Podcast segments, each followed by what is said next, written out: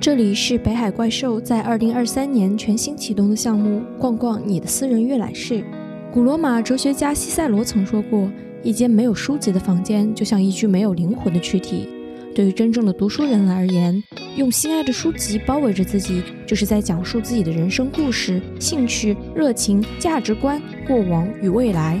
书籍让我们得以逃离，而在我们的私人阅览室，我们创造可以留下的属于自己的故事。叶子涛，独立媒体实验室以及播客落日间的主理人、游戏研究者。落日间是一个试图回答何谓游戏与游戏何为的媒体实验室。最近，叶子涛一个月速成了驾驶技术，跌跌撞撞的上路了，而同时也在整理自己与过去三千多本藏书的关系。在他看来，对新事物的学习也给了他重新思考自己过去阅读的契机。那就是我觉得有可能是你学习一些新东西的时候，你就觉得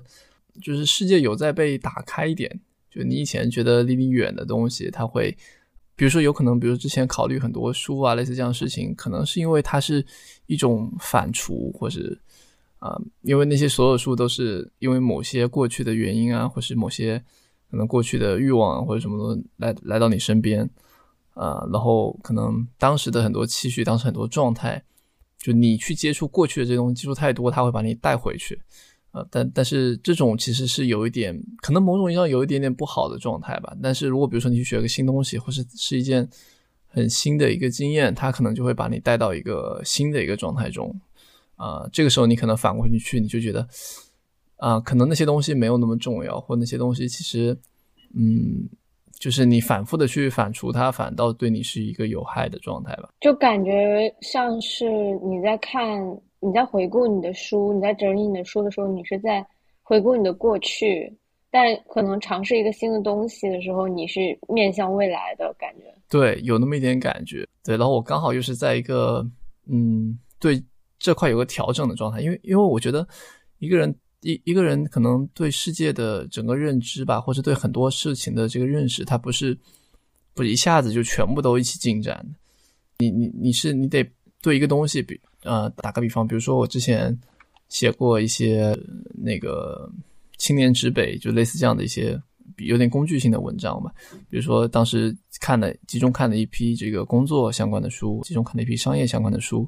啊，然后也集中看了一小批就是穿衣服类似这样的书，你就发现可能你得对你得去把你的目光或注意力正视或调整到这些生活的具体事物上。然后你对他进行一些反思，你才能在这个事情上，你会，嗯，过去你好像又有点问题，就是你好像不愿意太让，不想太让某，啊，一本书去离开你，就可能书对我来说，它有一点，对它既给予了你一些力量，又给你一些知识，但同时你会可能变得，呃，变得有些不自由，就是因为你可能太依赖它了，或是，嗯，当你觉得，比如说这书要和你有一个剥离的时候，你觉得，哎，那我以后是不是在写东西的时候，我就。看不到这本书了，那是不是比如说以后会不会还用到呢？对吧？然后比如说这本书，你虽然现在不太想看了，但是它还是在那边，你会不会觉得，哎，我是不是有时候啊，什么时候有时间我还会去看它？或是嗯，比如说我有很多一些诗歌相关的书啊，比如顾城孩子的诗集啊，还有一些那种北大新诗讲堂、洪子成啊，然后还有一些最高虚构的学啊，就还有一些可能是绝版书，嗯，就是可能是当时大学毕业那段只觉得说，哎。我觉得现在是是一件挺有意思的事情，对你可能有有段时间你就说哦，我想去好好的去研究一下它，去看一下它，但是你好像后面就没有一直找到一个机会去投身进去，然后你就总觉得说，哎，以后是不是还有机会？所以这些有些他们封着的新书，你就会有一种很微妙的感觉，你觉得好像说，呃，我是应该留着呢，还是应该现在就把它都都送走？因为好像你从概率论上来讲，你过去如果两三年都没有打开来，对吧？那你就没有到你之后，你也会再再把它开开封啊，那它放在你这边是不是就浪费了？嗯，就是就你会开始有这样的想法吧。所以，嗯，最近也是在缓慢的尝试把一些书，看他们能不能试探以某些方式离开，就是离开自己。比如说多抓鱼啊，前段时间我尝试卖了几本，呃，我就我先卖了两三本，就后面最近又卖了。一小大批，对，中间也有尝试过其他的办法，比如说一个朋友他是在孔网上面做二手书店，我这边有些是那种多抓鱼可能不太收的那种学术书吧，或是什么，然后然后我就我我全部都寄给他，然后看是不是有些，就我会开始，就我因为我也想不太清楚，所以我就会尝试用一些可能的方式去去做一些实验吧，对，然后我觉得现在还是在一个不断的调整自己和书的一种，希望调整到一个健康一点的状态。然后更自由一点状态的一个过程，但是我觉得这个纠结好像就只有我一个人会有，我也不是吧？就是我感觉，对于大部分人来说，好像书对他们不是一件特别重要的事儿，或是，嗯嗯，那他有可能是我自己的一个纠结，所以这也是我觉得可以和你聊一下，或是说之后听到其他的人聊这些话题的一些事情，包括我去查一些关于断舍离和书，就断舍离书这件事情的一些东西，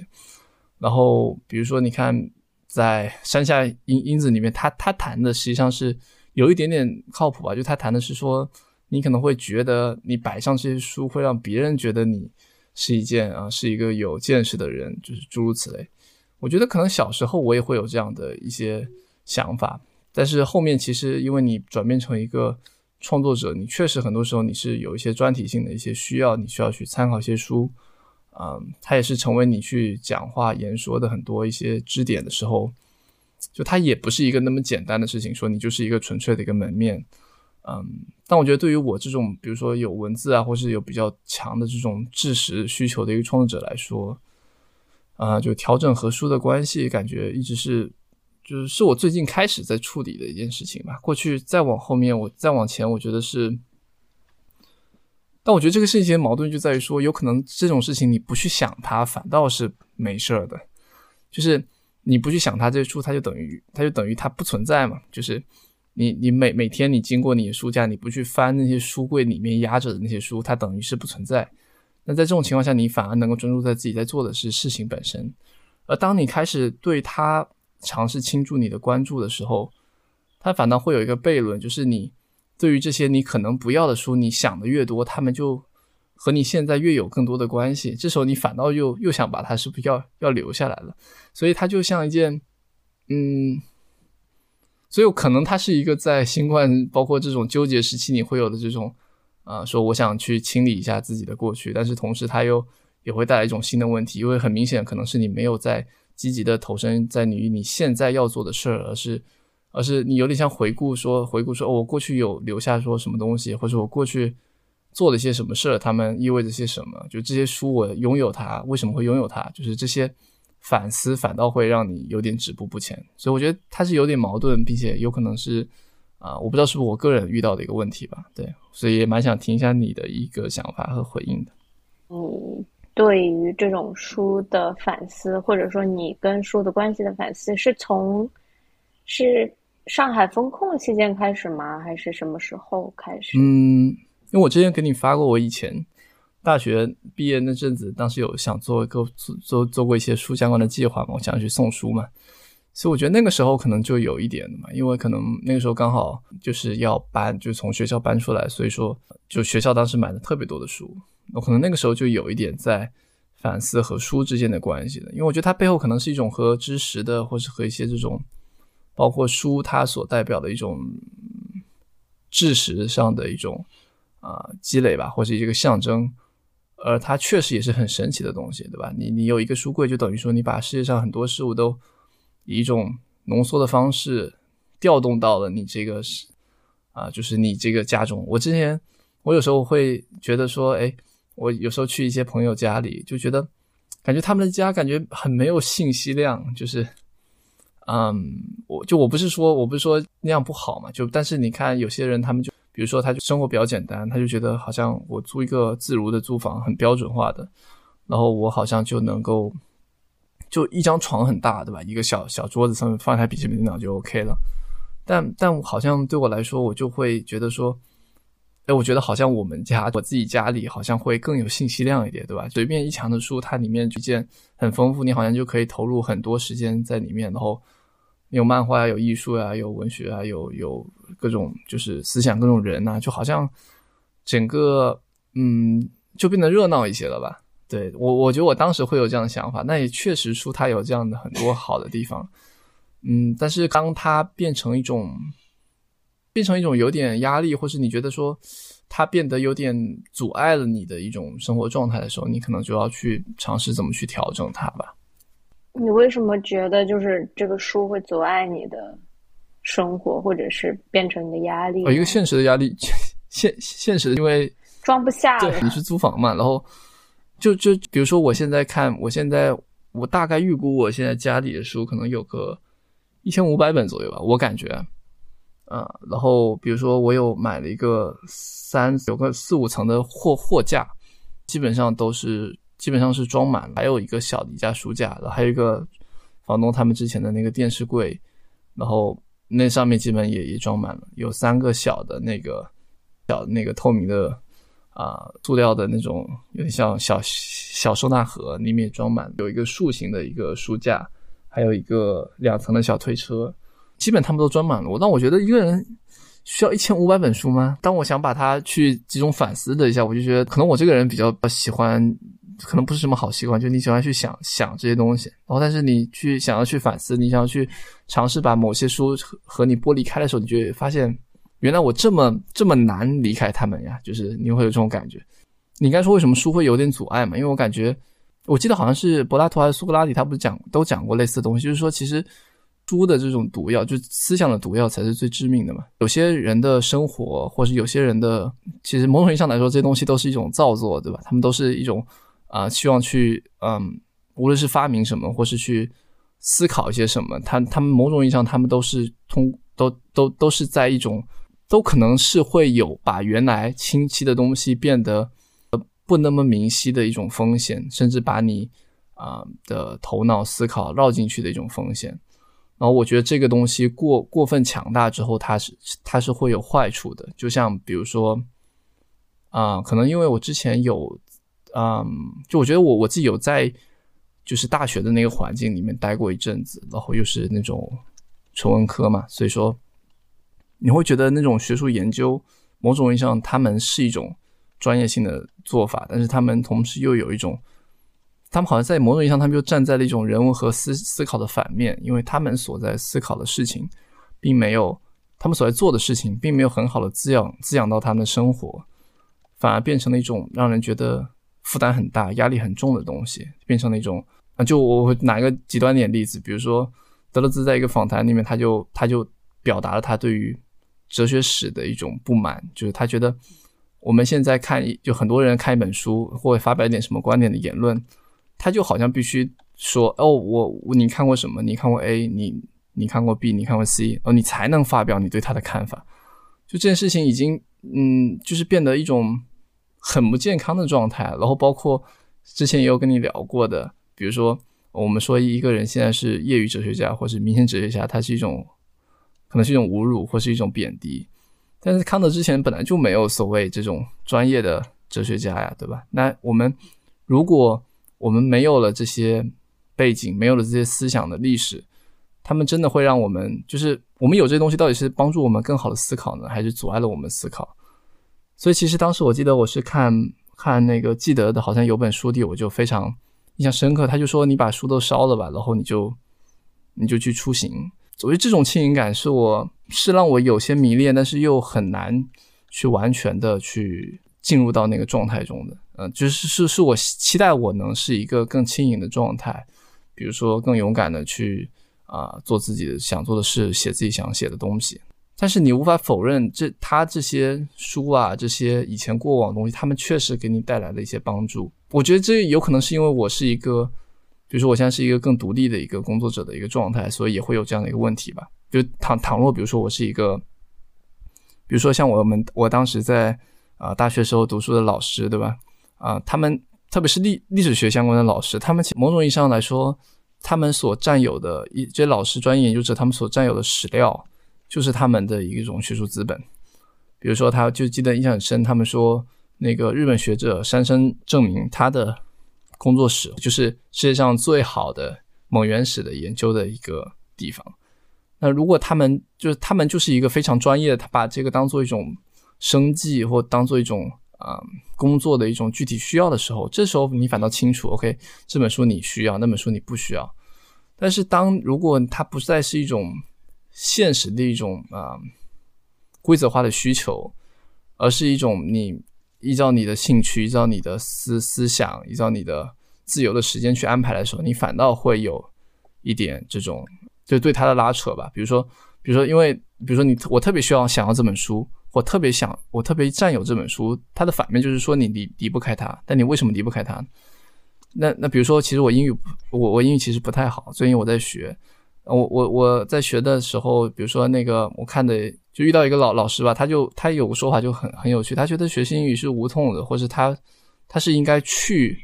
就是去记忆化，然后去资料化的。他希望是一种学英语是一种更加身体化的一个状态。就比如说一个人他失忆了，他他不会影响到他的语言语言能力，说明我们的语言能力包括。就它是不依赖于书籍的嘛，或是他他其实不依赖于一种记忆或是存储的。就有点像开车，你并不会因为你有了很多驾驶相关的一一一个这个书籍，然后你就会开车。就反倒是那些他们把这些东西消化掉，或是释放掉，或是把它看完之后随手就丢到边上，或把它抛弃掉的这些人，他们更能够更好的去啊学习这些东西。或把他们把它真正留存到自己的身体的这种记忆里面去。用用心理学的说法，可能这个这个知识或者这个东西，它进入到你的潜意识里。有一个说法，学英语最高境界不是说你平时讲的有多好，而是你做梦都梦到是 讲英语的梦。就是你给张口，好像就就是处在英语状态里。对，所以说这就就有个梗，大家就是说你那个材料越多，你就越菜。呃，差生文具多，对吧？应该是这个意思。当你很纠结于说，哦，你有几本书，你你这个东西很多的时候，你就很有可能你就不再注意那个事情本身了，或它会成为一种掩饰。我记得当时我读弗洛姆的有本书叫《占有还是存在》，我就印象很深。但但是我后面我再拿起来翻的时候，我就我就我我好像没有就再进入当时的那个感觉，所以就也没有再读下来。但我。啊！但是我还是把它拿一个袋子，就是就是小心的给它装起来，因为我觉得它给我留下一特别深的印印象。然后它里面，它就把占有和存在，就是当做两种对立的状态。就是他觉得你，见你把这东西占有的时候，你就不可能真正的去体会它，或是让它去融入到你的生命之中。就这我觉得它，而且它是一个，他们之间这是一个对立的关系。然后其实我在当时我在送书计划的时候，我有这样的想法，我是有这样的一种体会，就是。当你把一本书留在你身边，就你好像放在那边，你放在书架上，你觉得 OK，我拥有这本书，那我就非常的就怎么说呢？就是就你好像就心里就放下了一个什么单子，但其实你和这本书没有发生任何关系啊，就是你只是把它放在，你把它占有了而已。嗯，当你把它送出去的时候，你反倒会认真的看它，然后跟他说再见之后，啊，然后好像这个东西就是这本书，它就反倒会和你生命发生一些关系。就算他离开了你，就是，所以说你好像占有越多东西，实际上你就越不拥有这些东西。我觉得他有一个这样的悖论，那这样的一个悖论，它其实，在在书书，特别在书这里面，它也它也呈现的非常的就是明显。一旦当你在纠结你在看什么书，或你有什么书，或者其实现在是网上应该有很多人，包括我自己也是，就是你会纠结于你是不是读了很多本书啊，或是你是不是消费了很多东西的时候。嗯，其实这个时候我觉得是有一点点，有点可悲吧。就是，就其实你不知道要要干什么，你只觉得说一个数量是好的，然后多是好的，把它积累下来是好的。但如果他们他们并没有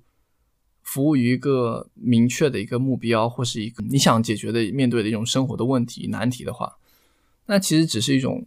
积累，并且这种这但这种积累其实它很容易变成一种只有一种数量上的一种哦，我今年做了很多事儿。或是或是那种，你看我读了这么多书，特别牛逼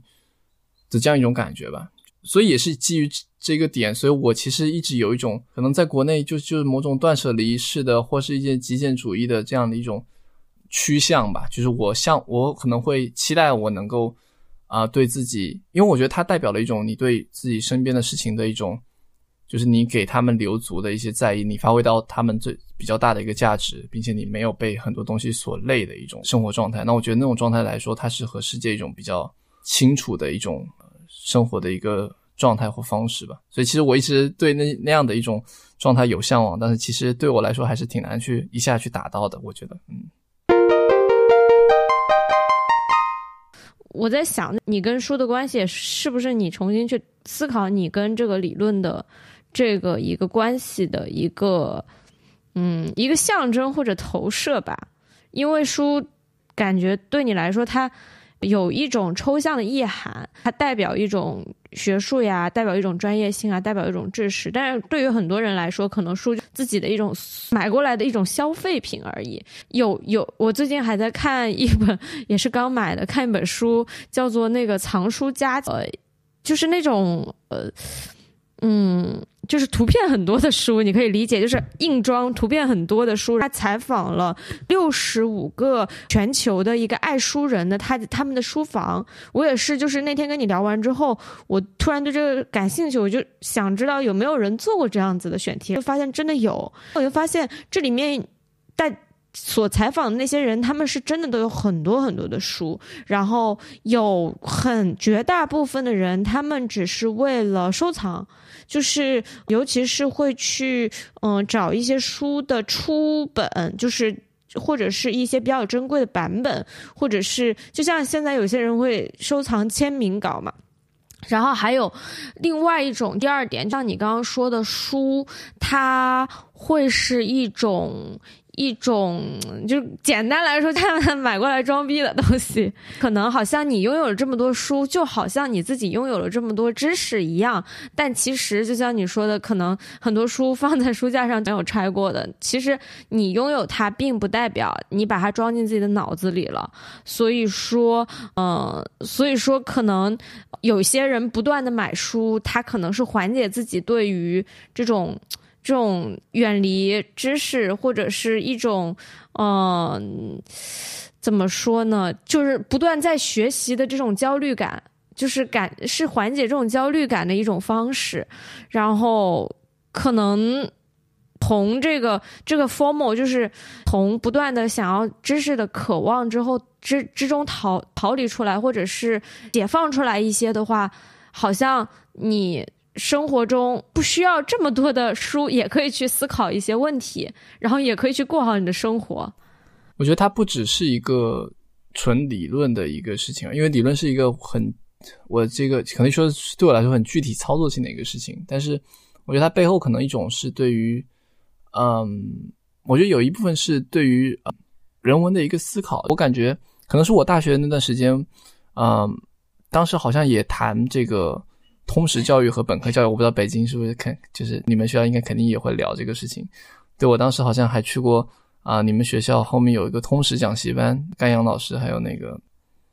李梦、李康，就就李李李梦老师他们有做类似这样一通识讲通通识班嘛。其实他背后逻辑是说，他觉得大学生应该经受一些这种人文的通识的教育，就是你希望你希望能够通过经无论是经典的阅读啊，还是任何的这种方式，你对世界。对于包括美术啊，这个就是世界的思考呀、人文啊，你都有科学，你都有一些一个基本的一个素养和和认知，而这个过程是通过书籍的阅读来完成的。其实，我我觉得对于他们来说，他们的思考是这样的，就是都是一些很经典的阅读，甚至有些可能还要求你去学习古希腊语，对吧？就拉丁语等等这种方式去进行，就是一种很，我觉得现在想起来有点 old school 或是一种啊。嗯，我不知道会不会有问题的一一种状态吧。然后，但那个时候其实可能那个时候我就觉得，哎，我是不是想要？如果我给自己有一个这样的通识教育，就是如果比如说我当时觉得我大学大学好像比较闲，我好像也不知道做点什么，我想我想先啊对世界有一些基本的认知，那我是不是就要去多看点不同的东西？我觉得这和很多那种书单焦焦虑就可能也是有点类似相通，嗯。对，然后但是它也不仅仅是一个，就刚才不是说它是理论嘛？但现在其实我觉得它是一个人文的，包括这种所谓的素质教育和大大学教育有关系的一个东西吧。然后，但我觉得它又一步，就像你刚才说，它可能又是一种，嗯，现代人的这种信息焦虑，他们可能会以一种，无论是之前的这种，啊，就是知识付费类似这样的模式，还是说是以，比如说。很多人查重文具多，也体现在很多人的笔记软件，对吧？他们会有很多很多不同的工具，然后 Obsidian 啊、Notion 啊，类似这种方式去管理自己的一个知识，就好像自己的外部大脑。我记得我当时看过一本书，叫金克木的那个书读完了，他觉得世界上书那么多，但是他只需要读完啊，应该《史记》啊，然后《尚书》，就是中国的一些这种经典的名目书籍，他觉得世界上书差不多差不多就读完了。但是我们今天好像我们得寻找一种。新的一种技术去面对啊这个世界就是过于丰富的信息。那比如说我我最近我就打算今年我能不能减少读书，我拿玩游戏去代替，对吧？我我指的是一些比如说一些更小巧的一些独立游戏，或是一些质量更高的一些那种，就是你能够就一种思考的方式，一种更加体会的方式去体会它。那比如说你看像阅览室他们做的事情，其实你如果读过一篇很棒的啊微信的长文，它我觉得它和一本读读完一本书的。之间也没有那么大的差距，但是这个社会就是更加 value，我觉得可能至少在一部一部分的圈子里，它就更加 value 一种书的一种文化价值吧。嗯，然后所以说它其实，如果我们把，所以我觉得它背后有一种，如果你只把书看作一种信息来源的话，这种可能是相对健康的。你还是以一种你更希望的方式去，更加扁平化的思路去去去去看这样的一些世界上不同的信息，然后你去处理去对待它。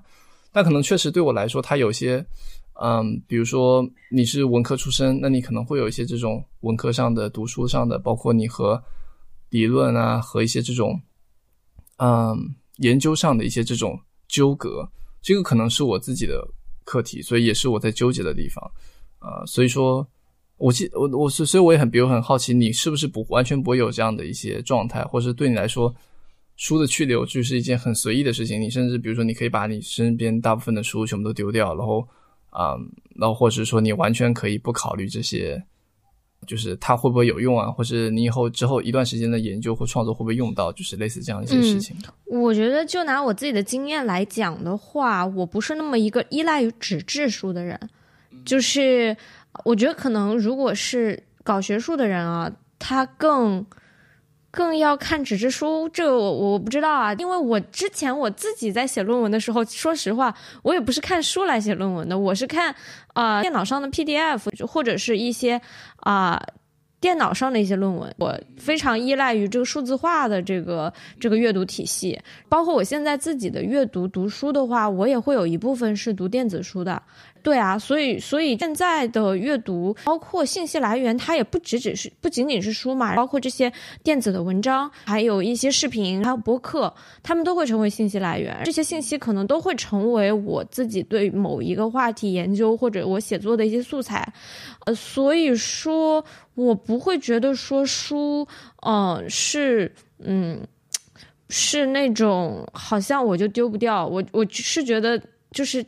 大部分的书都是可以丢掉，除非这本书是特别的意义，就是谁送给我，或者是它上面写了很多的字啊，或者是呃呃，就是我留存它很久啊，或者它是我童年的某些对，就是这种特殊意义的书，我觉得可能我会希望能够把它留着，但是我也不是啊需要去呃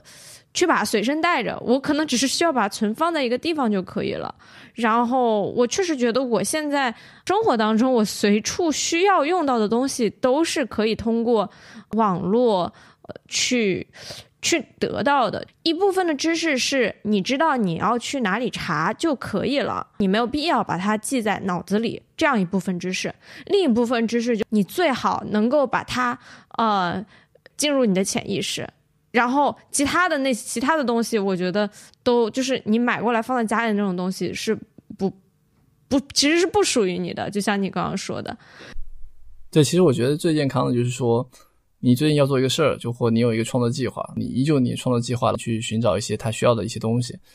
嗯，比如说在这个创作计划相对来说告一段落或结束之后，你就可以把这些东西就是，呃，就可能这些东西他们就不再需要了，或是他们对于你的这个目的来说，它已经达到它。嗯，就是起的一个作用，然后这种情况下，你就可以等于是说，就你在过去的这个生活阶段，或是你在过去这个探索阶段，你已经使用过这些东西了，然后你就可以翻篇了。对，所以说它可能对我来说有点像一种遗遗留问题吧。虽然我觉得我也在其中获得了不少的乐趣和得到了一些帮助啊，但是我确实就是刚好是在一个调整的阶段，然后我又觉得这个事情，嗯，还挺好玩的吧，就是某种意义上还挺好玩的，因为因为你会突然发现，哎，其实很多。你完全不知道，比如说你去看一些孔网，你刚才说的很多人藏书嘛，他们像中在中国很多那种孔网孔孔孔夫子网上就会有人在卖那种出版的书啊，或者一些签名的一些这这些书籍，然后嗯，包括你去看以前那个什么卡嗯卡里埃尔和艾科的那个对话，还是嗯他们这些藏书人，他们也是自己有很多个以前很老版本的这些东西啊，这种我觉得他们是把藏书当乐趣的一个状态下在在在做吧。我自己其实也有一些，嗯，我觉得是就就比较有趣。比如说我过去我当时大学时候买了一本就记得的那个日记，最近我在我我又没看完嘛，我就随便扫了一下，我就看他最近最最近现在还能卖多少钱，结果发现它已经变成一本绝版书，现在网上孔夫子网上一本书可能要买卖卖卖到五六百。啊，就挺多这种例子的，但是然后，对，所以我觉得这这这个也是挺好玩的。还有包括我当时，嗯，比如说有一本书叫那个《书之集》，就是艺术书，一本一一一千多块钱的那个艺术书，它就特别的就很大嘛。我当时好像就当做一个生日礼物吧，就是送给自己。还有比如说像。嗯，央美的邱志杰老师，他是做实验艺术的，他有出过一本那个他自己的一个艺术作品集，他也没有对外售卖，但是我就当时莫名其妙在中国图书网上看到有一本下单之后，就结果就收收到一本很大的一个书，就我觉得这种收藏的乐趣和以及，嗯，就我觉就觉得可能确实在一个数字时时代，就是。嗯，在这种很灵活，包括电子书很多，我自己现在也很大部分读的都在微信读书上。在这种时代下面，就一本书给人的某种确切感，可能还是有一点点那种安慰的吧。就是一本书，它好像就是拿了手上，它就好像里面，嗯，就它就代表了一种，嗯，一种可能性吧，或者它就一个人他浓缩进，嗯，比如说。浓缩进他的很多生命，在在一个小的一一个可以在你手上把玩的一个事物，像这样的一个过程。我觉得有不同人，比如说我就认识有特别喜欢收藏碟片的，包括很多收藏这个 PS 游戏的玩家，对吧？就他们玩完游戏，他们会希望自己能够有一个实体版的珍藏。然后很多人会收集一些，比如说唱片电影。但我奇怪，我就比如说我就我就觉得好像唱片电影包括游戏，我就比较没有那样的一一种。嗯，纠结，就我觉得对于自己所迷恋东西的一种纠结本身，然后对它进行一些调整，这种流流出周转本身应该是一种，可能就是每个人很特别的地方。比如说，你看那个钟青老师，他不是二手狂魔嘛？就他的闲鱼上面就是那个号已经特别高级了，他一直在流转他的和他在纠结他的一些。那个那个，他的二手的这些不同的合成器的这些软件和和和硬件，对吧？比如他买了一台几万的琴，后来思考了半天，他觉得还是还是卖掉比较好。然后我觉得他因为因为你可能对这个东西你，嗯，你在意它，然后但是你在意它同时，呃，就是可能它也会给你带来一些这种纠结和困扰。比如说它会不会占太大的位置，对吧？你什么时候这个你买了很多耳机，什么时候要退烧，什么时候你要退坑？你就要去周转它、流转它，让它这样子，嗯，处在一个有机的一个状态下面。呃，就我觉得他可能每个人都会有自己的一种这种迷恋和他这个东西在他生命中所扮演的一种角色吧。对，就是从这角度来说，我觉得可能每个人都有一点这样的瘾，或是每个人都在有这样的一种要处理的问题吧。嗯，我感觉是这样子。你你现在会就是什么样的书你会选择去买实体书呢？我现在来说的话，可能就是。那种短时间的网上看不到的书，对吧？然后，嗯，或是我是特别想看的书，还有包括那种我觉得想要支持一下这个作者，我可能会去买。比如说最近，比如说最近买的一些是后浪的漫画，然后那个读库刚出的一个集友，那个松茸，他他他讲了一他他就是他出了一本讲他嗯过去五百多天他得病嘛，然后。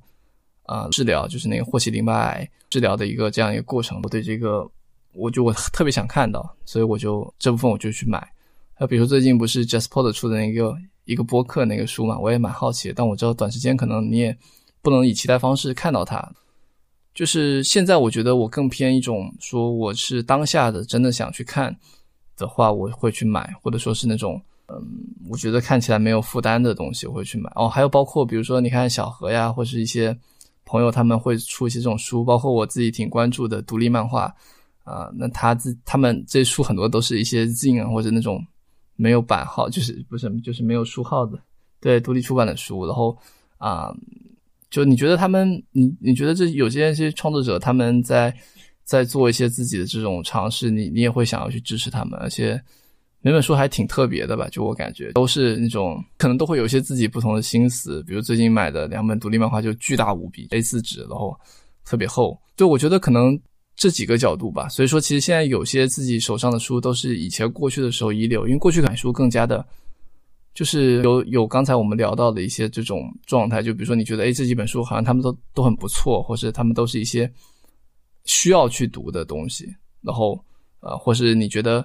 买来之后，呃，之后有空你在做这个研究的时候，你可以看的东西，所以那个时候可能就会，呃，就是比较容易的让书，就是，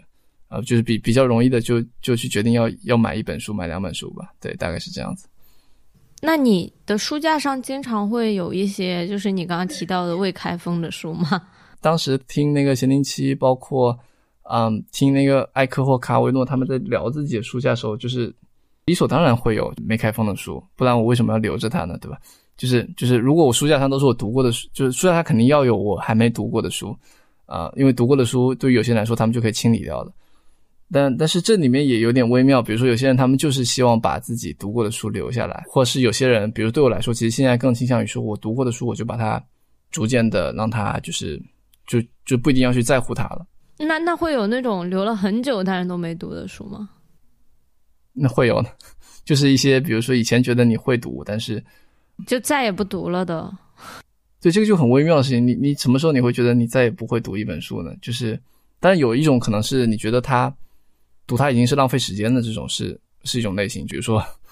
比如说我，比如说一些什么，嗯，教材式的艺术书，比如大大学你留下来的一些你没有丢完的东西，你就觉得我不可能再去。翻它的这个就可能也是我现在工作方法的一个状态吧。比如说，我希望去尝试问试问一下自己，比如说游戏可以和这些不同东西结合的点。所以说，比如说我以前之前做的一个书法相关相关的游戏，我自己也很想把它再去慢慢做下去。但是我可能对我来说，我是会在一段时间内去集中的去阅读和去思考这一个主题下的一些东西。所以说，对对我来说，比如说书架上面有。书法的书是叠成一坨一摞的，摄影相关的书叠成一摞的。我可能在做这一块相关的研究时，我就把这一摞放到我边上来，去集中的进行阅读和和思考，还有接接上去的这样一个创作等。所以说，也是我说的，为什么我觉得有些书对我来说，它是可能有时候它会未来有可能会需要到，但是可能目前暂时我是没有去动它的一个状态。那你现在就是不是最近在处理书嘛？你比较想处理掉的那一部分，主要是哪一部？嗯，我想处理掉一些，就是就是你你不会再看，然后但是你觉得它又值得被其他人看到的一些书吧，比如说一些小说呀什么的。我觉得一般人比较少，我自己或我自己我自己回顾了一下，我觉得我比较少会去重读一些小说，让我就如果他能够送送到别人，我当然觉得挺好的。还有一些就是我觉得以前的时候，你觉得你自己有那样的期望，你觉得就是你有那样的时间，有那样的心力去做一些事情。但可能年纪大了，然后你觉得 OK，其实你的心力是有限的。一个人一年做的事情都是有限的，你不可能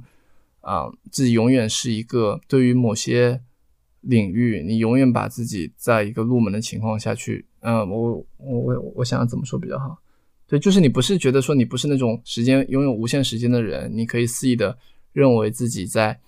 啊某些时候你都拥有同样的好奇心去面对一些其实对你来说可能关系不大的事情。比如说有胡塞尔的书籍，以及德里达对于他的书籍的一些评评述，对吧？那你你如果你是处在一个你是在大学的学生里，你你选了一门是现象学导论的课，那这些书当然对你来说非常的近，就它非常距离很近，因为老师就是在讲的事情，然后你对他充满了好奇，说为什么他是一个欧洲啊现在现现就是现象学如此有名的一个大家，那他为什么对后世的这么多的思想者都带来了各种各样的影响？你会好奇，你会好奇他到底说了什么，对吧？你会，你会想说，哎，可 OK，那那后，比如说后面的人，他们在如何去拆解他，如何去反思他，嗯，会会有怎么样一些进展？但有些时候，可能如果你不是在这个圈子里的人了，或是你不再上这个课了，那你就觉得他好像离你远去了，或是说，或是说他可能一部分东西他留下来，但是有一部分东西，它实际上随着时间的显现之外，嗯，它其实和你的思考并没有那么切近，或其实。你不太喜欢他的这种写作方式了，就你有这样的自由去，去无视它，去忽略它，你可以去进行自己的一种，呃，时间自己喜爱喜爱的一个作者自己的一种风格的组合了，那你可能就可以舍弃它。所以我比如说我出掉了一些，比如说我买了，当时买了，比如说很多，呃，一些，比如说秦晖啊，然后一些，比如说胡塞尔，就是一些包括费孝通，就是一些其实，其实它应该是某些入门书，但是我放了那么久，我觉得我好像确实对他们没有什么兴趣了，所以我就会把它清掉。就可能过去你有的一些期期期望，然后你觉得今天其实可能更现实了，你知道你你能做的事情有限，那你要更专注的做一些。能发挥你的价值的一些事情，那可能你就会适当的缩减掉一些东西。我记得前段时间看那个，忘记是哪一个一个小小视频讲，好像是讲蔡澜吧，那个喜欢做做菜的那那个，他好像就过得挺挺开心的。然后有些人就问，然后有就问他说：“你为什么活得那么简单？”他就说：“他说，比如说你喜欢喝咖啡吗？”然后那个采访的人说：“我不太喜，我一般吧。”然后他说：“那你可以考虑把咖啡从你生命中完全完全拿掉。”像你以后就完全都可以去，比如说你就你生命中你就你就不会去在意，就是你就等于是拿掉这个选项了，你就不会再想说，我今天要不再喝点，我今天要试一下。那你之后你就可以把注意力放在一些你更喜欢的东西上面。所以我觉得有可能是会有，我觉得可能到做出这样的一个取舍的一个阶段吧，就是你感觉生命时间是有限的，你可能一辈子你就只能做出一些事情，但这些事情如果它还不足够的聚焦的话。不足够明确的话，就很有可能就再也做不了它。就是，嗯，这个心态会不会有点像，比如说一些完美主义者嘛？他们就是会觉得我不去完成这个事情，我不去做这个事情，他就保有对于这个事情的一种期待，说其实我只是不想去做，不然我能做得很好。那是不是比如说对于一些可能对我来说，你把书放那边，你也会有种感觉，说，哎，我我我有一天我可以去好好看一下，对吧？我有一天我要去仔细研究的一下。但是如果当你知道说你的时间其实是有限的，或是其实人的心力也是有限的，那你可能就会意识到说你可能要聚焦一点，或是你希望把你的那个嗯，就是有限的精力放在更重要的事情上嘛？觉得接下去一段时间你的精力会投入在哪个方向？最最近一段时间精力啊，就是就我不是刚写的一那个一个总结嘛，然后我觉得既然我提出了一些。嗯，一些我觉得过去自然沉淀下来一些工作方法，然后以及对于这个东西的思考，那我就尽量的在我的这个视角下面去做一些更多的发展。比如我去年做了很多很多的翻译，这翻译看来确确实对我来说帮助帮助也很大。但是其实你每在翻译别人的东西的时候，你是有点像借他人之手或者借他人的这样一个嗯梯子，你再去思考一些自己的东西，那它也能给大家带来很多的价值。但是可能对我来说，我我我也想去做一点自己的一些表述。而你如果太过浸泡在一个别人的这些视角下面，就好像不同的书的视角下面，你就很容易，比如说你就很容易离这个更多人很很远吧。就是比如说打个比方，比如说比如说我每次做播客的时候，我可能都会让我不知道你是不是这样，就我会把自己浸泡在一个主题里面，对吧？然后短时间去。思考去对于这个命题做比较深的一个探索，可能对你来说就是不同的人啊。那那比如说那段时间你就觉得对于对于那些东西你很熟悉，然后你觉得那些东西是很重要的事儿。哦，但这个事情过后，你可能就有会有一股恍恍神，就是你觉得好像好像很多人其实不需要那些东西。我不知道这种是不是那种创作阶段性的存在主义焦虑啊？就比如说你现在想，比如说我想我去年做啊巴塔耶。的那我和那个博士聊了很多，就是巴塔耶和游戏的一些他的一些想法，他一些思想。他觉得 OK，那那这个东西是不是很重要呢？因为我们现在就是一个处在一个非常功利化的一个社会，那我们能不能探寻一种非功利化的一种社会交往的一种模式，对吧？比如说有赞助啊、donation 啊，或是就一些相关的这后面背后有这块的一个思考。但你做完之后，比如说你过了一段时间，你就觉得就可能它依旧重要吧，但是它并不是一种。必要的一种形形式上的选择，或者说你其实你可以自己说出这些东西，嗯，所以我觉得对我来说，我可能会想要去掉一些更加僵硬一些或是学术化的东西，我希望能够以一种更加就独立的姿态去去去写作和去想这些事情吧。尤其是实体书，它还是构成一定你的生活空间和物理环境的这个。一部分嘛，你在平时在家里走的时候，你就会看到他们，会跟他们产生一定的互动。它是它的本身存在就决定了你要跟哪些书互动，你们要产生什么样的互动。我想到我最近对对，比如说心理学和精神分析的东西感兴趣，我也在电脑上下了相关的书籍，但是因为我一打开电脑，我会去看别的东西。就是会去工作，然后或者是去做工作相关的，或者是看一些公众号文章之类的，然后我就永远都不会打开那个那个 PDF。所以我最近，你等我说完。所以我最近购入了一个 电子阅读，就是墨水屏阅读器，然后我就把所有的那个相关的那个心理学、精神分析的书籍下到了那个上面，然后我只要拿起它的时候，我就只有。只看那个，对，只有这一种选择，我就觉得我好像就是自己专门买了一个游戏机，然后那个游戏机就只能玩游戏。那我看到它在那儿的时候，我就会不自觉的就把它拿起来，就可能就看一会儿。就很多人其实他做一些事儿，其实只是因为你身边刚好有这个东西，就是对你就是书架上你翻呃扫视扫视一下，你就说哦，其实让我读这个东西算了。就其实很多时候是一种有一点这种环境引导的一个选择。你刚才说那个我特别特别好好玩，因为我前段时间刚决定说，我之后不想我我我我不想看任何精神分析相关的东西，所以我把很多相关的以前购入的书都卖了。那是他还有那个那个吴琼老师的那本那那那套绝版的那个雅克拉康，对我当时孔网上他他现在都是卖六七百，然后但是我就就感觉这样也挺麻烦的，所以我就我我就我就让多抓鱼去处理算了，就是。我在了解这个二手书交易的时候，我看到一些奇怪的操作，比如有些人他们专门在多抓鱼上买绝版书，然后放到孔夫子上上面去卖，对，就是赚赚差价吧，就是这类的操作也有。我觉得我大学有点这种感觉，就我觉得我需要对事情都有一些，嗯，基础的一个认知，对吧？就你有一个基础的看法，无论你刚才说的从弗洛伊德到拉康，或者。或者中间还有荣格，就等就是等等不同的这些人，他们对于这些的发展和和衍生，然后最后再到今天。比如说，我就会问说，那这样的一个叙事是谁确定下来的？比如说，很多哲学家他们他们自己其实有些这种呃小心思的嘛。就比如说，他们会把自己的定位为某条这个流派下的一些这种他们的一个继任者，对吧？那比如说德勒兹，他觉得在哲学这个学术圈里，他就不得不。去研究其他人，然后借用其他人的话去说出自己想说的话，就这变成的是一种他们写作中的一种压迫的一个情况。所以，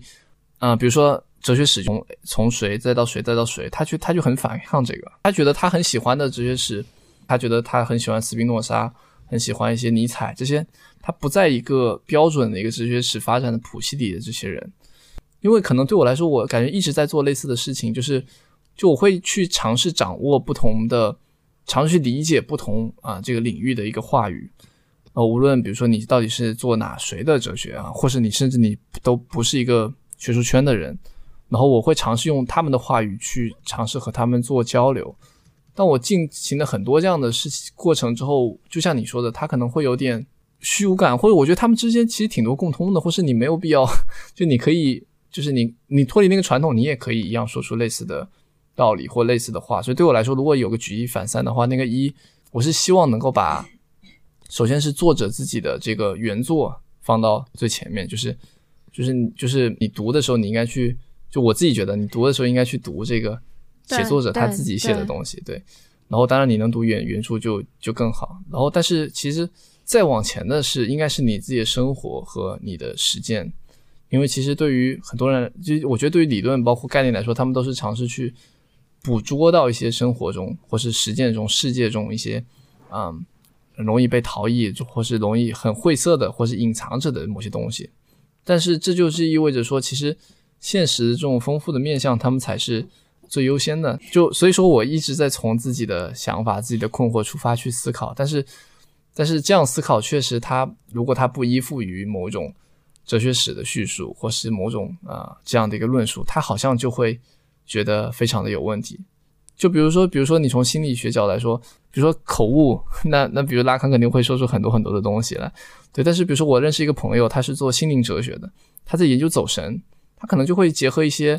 嗯，可能现象学再结合一些，比如说那科学实验的方式去去去做，对吧？我觉得他也可以啊，就是他如果想要解释这个走神这个事情，所以我觉得我是从一个我当下性对游戏的理解、对游戏的制作出发去思考游戏的，但是它确实会让你踏上一条不那么显得专业化的道路。但我现在还是，我希望我是，我希望我是 follow 我自己的一个日常的实践和日常的感觉和日常的思考去做，而不是而不是把自己归并为，比如说 OK，我是在发展谁谁谁的游戏理论。所以对我来说，它有这样一个拉扯在里面。就是我我会觉得，就是大部分。你想要去颠覆一个东西，或者说你你想要去离开一个系统的时候，首先你得定位到那个系统，因为现在历史上大家已经做出了这么多的东西，然后人类已经进行了这么多的探索，你要在一个荒漠上去种出一棵树来是很难的。就像你现在要谱一个曲子的话，你很难说你自己，你你你的旋律不是借鉴任何。曲乐曲家，因为你的潜意识里，你你已经听过了这么多的歌，你是听过这么多歌之后，你产生了一个乐感，你才会去写写歌的，而不是你刚认识了五线谱之后你就去写歌了。所以说你的。你的思考，你现在的这些想法，肯定还是基于你之前的一些阅读的，只不过是说这个这个到底是更更明显的，就是你你对他的这个理解，只是说我引用一个引号把这句话给抄过来，还是我真的去把它咀嚼了、消化了之后，我我结合我自己的啊，你刚刚说的就是比如说自自己的具体的经验，产生了一些新的思考。之后出来的东西，就我觉得它肯定是有差异的，它不是一种，呃，不是说你什么东西都没看过，你说我要创造一个哲学体系，对吧？类类似这样的一种拍脑袋的一种想想法，而是你能够在尊重这个传一部分的传统，以及尊重前人的思考，他的积累，啊，你也深刻的去进入它，理解它之后，你觉得它是一种你要如何从自己在想的一些新的东西，从自己的角度出发，同时又。不完全的被任何一个过去存在的人或思想所所捕获、捕捉，这样的一种就是搏斗之中，你要去找到一个自己的一个就是表述方式。我觉得对我来说，可能是处在这样一个状态，就我看了很多不同的东西，然后，嗯，我又不想把自己完全的归为一个，说我就是在处理这个事情。因为你比如说你参加过一次学术会议，你就知道他们好像。好像稍微有一点点研究的人不同，他们就觉得自己都自己和对方都不是一个那种，自己都自己和对方都都不是在聊一件事儿了，对，那或是他们有不同流派区别啊什么的，嗯，但是比如说你看了很多之后，你觉得哎，这些东西中好像有某种共通的东西，那你就要想我怎么样能够，嗯，在至少尊重他们这些东西的同时，我又能够去尝试找到一种。自己书写或是自己言说的方式，我我曾经有过一段非常尊重，不是叫尊重嘛，就是我特别敬重这种传统和愿意深入的一个时期。其实我在做的翻译也一直是这样，我觉得翻译是一种最最彻底或者逐字逐句的一种呃表达对于这些东西的尊重和对他人的这样的一种啊深入的一种介绍。因为我觉得他们有些确实说的很棒啊，然后你也很我也很乐意去帮助别人去理解他。但是在这过程中，你也会有自自己的想法，你也想以自己的方式把它写出来。我自己买书的一个习惯，一个是我会去书店买书，因为平时比较喜欢去线下的二手书店逛，就也是一种。娱乐方式啊，兴趣，所以，呃，去二手书店的时候，如果遇到难买到的书，或者是像你刚刚说的，我可能会去那个孔网上或者是淘宝上查一下它的价格。如果这个书有点珍珍藏的意味，我可能主题又是我感兴趣的，我更可能把它买下来。就是我去书店，一个是去浏览最近有什么新书，或者书店选了什么书摆在上面，我会去豆瓣上做个标记，然后或者说豆瓣上做的标记之后，可能会什么。时候我会去网上或者是去就是线上买过来读，然后另一种二手书就是觉得一些我平时如果不是去这家书店，我完全不可能看到的书，出版年份就是十年、十几年、二十年以上的书吧。一些杂志我也会去买，的一个原因，它是一种美学的。我我自己会也也也是一个反思了，拥有这种文字的这个需求越来越低了，但是我对于拥有图片的需求还是比较高的，所以说我会去买一些杂志的书，它的设计，然后或者它的排版很好看。就刚像你刚刚说的很多独立出版的书嘛，它可能纸张或者是一些它做一些创意这种，这种我也我也是会去买的。对，所以说现在的这些书也是我搬到这里半年以来的时间积累的书。我因为我之前是从北京到上海来嘛，搬家的时候我基本上是把大部分的书都弄回老家去了，然后我身上带的就是我那几本我最近读到一半的书，因为然后还还有就是没读的书。那你现在身边的总量书籍大概有多？大概不会超过五十本，很少很少。一个原因是我自己的工作跟读书没什么关系，不像就是做学术的人可能需要读很多书，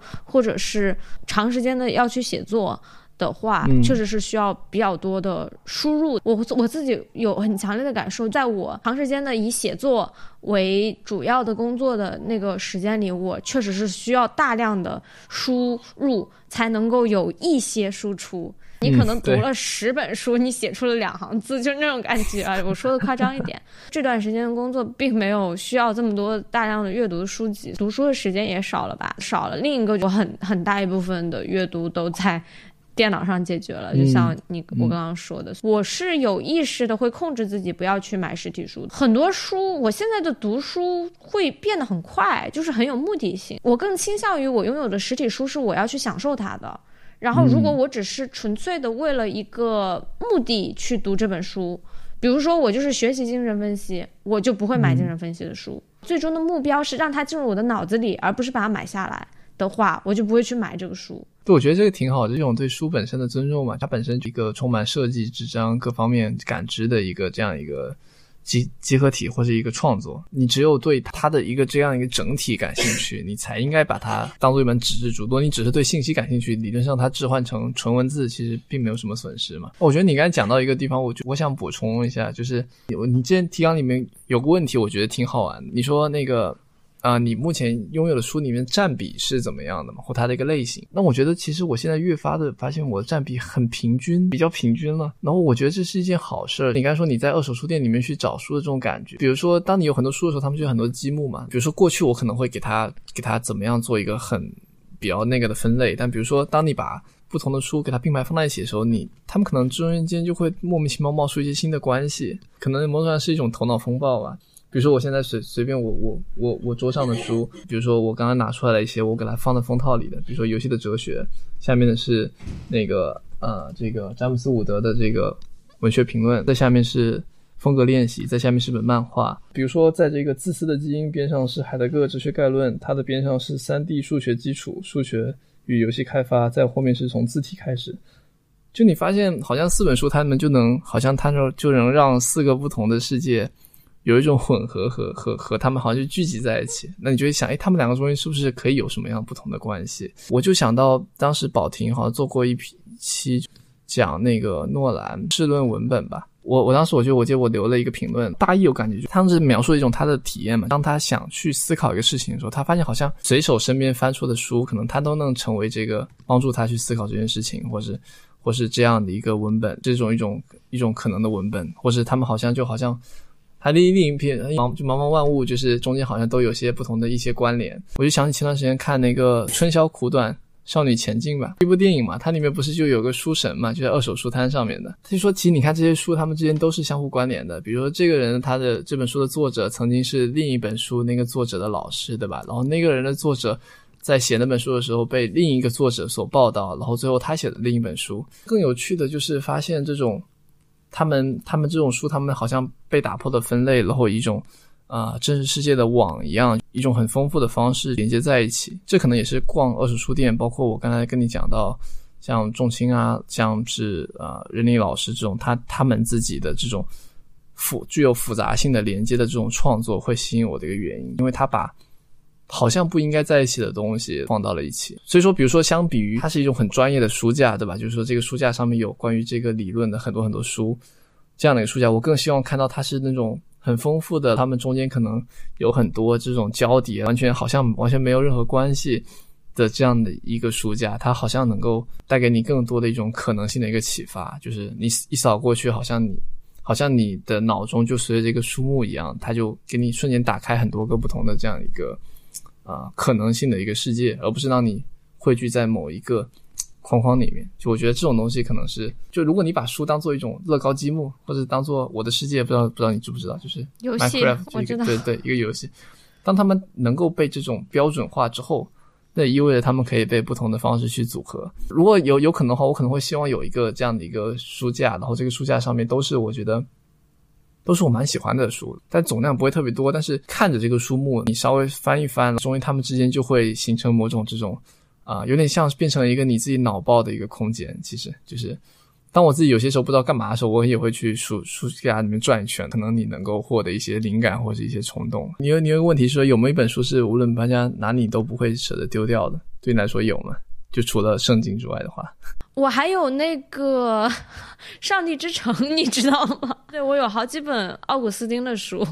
那个《论希望爱》，还有还还是一些独立出版的书吧。比如说前段时间，它不能算是书了。我我刚刚回头看了一眼书架，买的那个山河跳的一个一个中国动物成语占卜的一个卡片，然后但是它的位置也是书架，它也是嗯位于书架上的一个东西。朋友来家里玩的时候，我就我就会给他去占卜一下。